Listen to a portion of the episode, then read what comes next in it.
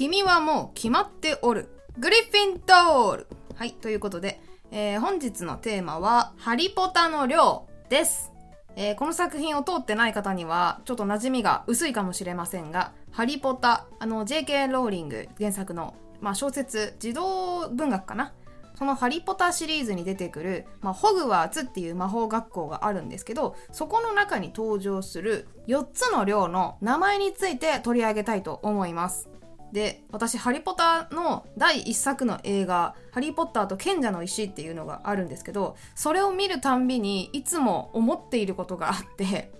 っていうのも、まあ、ハリーたちが通うその魔法学校には4つの寮があってでそこに入る生徒たちは必ずどこかに所属しなきゃいけないんですけどその寮を決めるシーンがあるんですね。でそこに出てくるのがとんがり帽子が出てくるんですよ。でこの帽子があの魔法によって命を吹き込まれているので喋るんですね。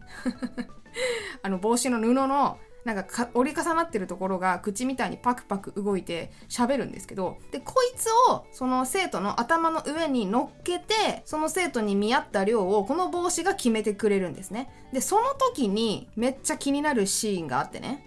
こいつが頭の上に乗っけられると最終的にグリフィンドールとか言って叫ぶんですよ、こいつが。あの、その子の特性とかね、正確に合った量を選んでくれるっていう帽子なんですけど、まあ、とにかくね、いつも叫ぶんです。その映画見てる時にほんとうるさいなこいつって思ってるんですけど。で、今回の研究テーマは、こいつがなぜ毎回その両名を言う時にうるさいのか、悪いのは帽子なのか、それともハリーなのか？はたまた名前呼んではいけないあの人なのか？ということを解き明かす10分間でございます。さて、ハリー・ポッターには寮がね、4つ出てくるよって言ったんですが、4つの寮の名前は、グリフィンドール、ハッフルパフ、レイブンクロー、そしてスリザリン。この4つです。で、それぞれの寮の創始者、この名前が由来になっています。グリフィンドールを作ったのはゴドリック・グリフィンドールという人物です。あの、すべて魔法使いなんですが、勇気、大胆さ、あと騎士道精神みたいな、そういうなんかヒーローっぽい気質がある生徒が入れる量で、まあなんでしょうね、みんながわかる作品で言うと、うんと、アンパンマンみたいな感じですかね。そんな正義のヒーローっぽいキャラクターが入れそうなグリフィンドール。そしてお次のハッフルパフ。こちら創始者がヘルガ・ハッフルパフという魔法使いです。ここに入れる生徒は勤勉さとか忍耐とかあと公平性を持った生徒で、まあ、優しさがあるけれども裏を返すと平凡な生徒が集まる量ですね。ここはそうだなアンパンマンでいうところの、まあ、ジャムおじさんみたいな心優しい生徒が集まるのではないでしょうか。ちょっとこのアンパンマンとかねジャムおじさんは私が言ってるだけですからね。あくまでも私のイメージですからね。えー、3つ目レイブンクローこちらは創始者がロエナ・レイブンクローっていう女性のね魔法使いです。そしてここに入れる寮生は知性、知識、知恵などこう知的な生徒が多いですね。なんですけど、ちょっと賢いがゆえにそれを鼻にかける節がありまして、やや高慢な生徒もいるとかいないとか、まあ全員じゃないですけど、えー、アンパンマンのキャラクターで言うと、食パンマンが近いかなと思います。ちょっと食パンマンもね、なんか知的な面がありますが、カレーパンマンとよく喧嘩してますもんね。なんかそういうキャラクター味があるかなと思いますが。そして最後、スリザリンです。この寮の創始者は、サラザール・スリザリンという魔法使いで、まあ、ずる賢い生徒が集まるんですが、反面結束は硬いよねっていう寮になります。アンパンマンで言うと、当然、まあ、バイキンマンみたいな感じですかね。結構グリフィンドールとスリザリンは敵対してる量なんですけども、はい。こんな4つの量で構成されているホグワーツ魔法魔術学校です。で、ちなみにですね、今、順番に言っていた創始者の名前、これ、今フルネームで言ったんですけど、ちょっとそれぞれね、イニシャルが英語で書くと面白くって、ゴドリック・グリフィンドール、GGHHRRSS ということで、それぞれ党員の踏まれたイニシャルになっていて、もうこの遊び心がたまらないんですけど、で、ホグワーツ魔法魔術学校の一番最初の時期は、この4人が自分たちの手で生徒を寮にどこの寮に入るかっていうのを選んでいたそうです。が、えー、グリフィンドールゴドリック・グリフィンドールが自分たちの死後寮の組み分けをやってくれるように帽子に命をね魔法で吹き込んであの人面帽子を作ったっていうことで作品の中ではあの帽子が組み分けやってるんですね。で結論から先に言っておきたいんですけどあの帽子がうるさいのはですね実は全てグリフィンドールのせいなんですね。この4つの量の中でグリフィンドールが一番、まあ、ずるい名前ということを結論としても先に言っておきたいんですけど何がどうずるいのか。そしてなんでずるいがゆえにあの帽子がうるさくなってしまうのかっていうのをここから説明していきたいと思います。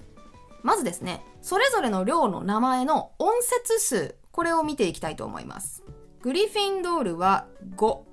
ハッフルパフ5レイブンクロー5そしてスリザリンが4です。これは日本語で考えた場合ですからね。続いて5頭の音。一番最初の音ですね。これを確認します。グリフィンドールは G の音です。ハッフルパフは H、レイブンクローが R、そしてスリザリンが S になっています。そして最後、濁音の数をチェックしてみたいと思います。グリフィンドールはグとドが入っているので2音です。ハッフルパフは0、レイブンクローは1、スリザリンは1です。はい、今3つの観点、音節数と語頭の音と濁音の数、この観点からまとめてみましたが、やはりグリフィンドールがずるいことがわかります。まず、順番に行きましょう。音節数から見るとね、長い音節であればあるほど、やっぱり息をいっぱい使うので、帽子はうるさくなるんですよ。なので、えー、まあ、スリザリンが4で、音節数ではまず負けてますね。で次に5頭の音を見てみましょう。ここかなり重要なんですがグリフィンドールは G の音が入っています。G の音は結構強い音なんですね。その次に強いのが、まあ、R かな。